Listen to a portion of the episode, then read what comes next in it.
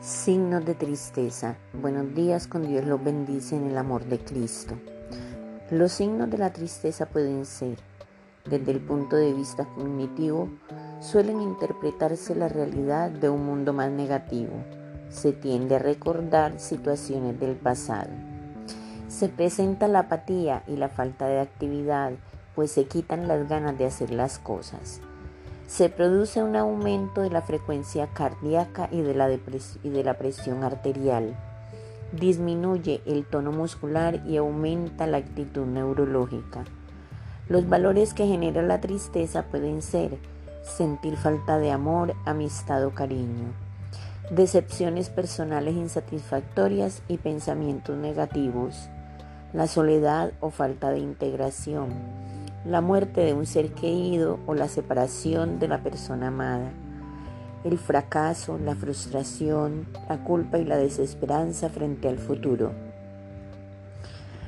los cambios hormonales y el dolor por una enfermedad, el abandono y las situaciones injustas.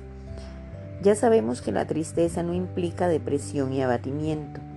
Es una emoción como cualquier otra que aparece frente a un suceso doloroso, una frustración o incluso el cansancio. La mayoría de las veces es explicable y pasajera. En otras ocasiones llega por sorpresa y es allí cuando nos desubica.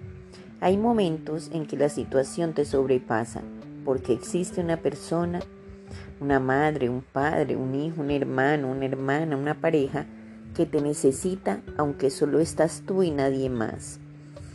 El motivo es lo de menos, pero tienes que estar allí y solucionar cualquier problema que surja y mantener equilibrado o equilibrada.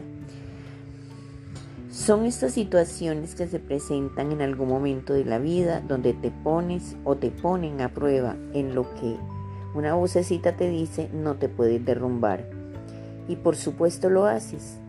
Puede ser que un día sin saber te pongas a llorar o te dé un ataque de ansiedad. O puede ser que todo ha cambiado alrededor o tal vez no es que hayas cambiado, sino que tú lo ves diferente. Para el caso te da igual. El tema es cómo te sientes tú. El cansancio de vacío, tristeza profunda, desinterés, es como si te abandonaran definitivamente. La alegría, la vitalidad, las ganas de moverte. Es pararse e irse hacia adentro, hacia las profundidades de tu ser. Pierdes de vista tu entorno, pierdes de vista a las personas queridas que te rodean y quieren ayudarte.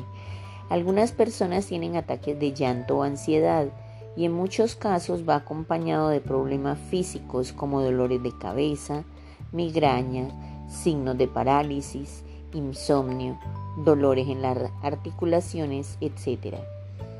Cada persona reacciona de manera diferente según su carácter y sus experiencias pero se debe buscar la manera de salir de esos momentos lo antes posible. Que el Señor los bendiga enormemente. Les desea su amiga Saide Naufal.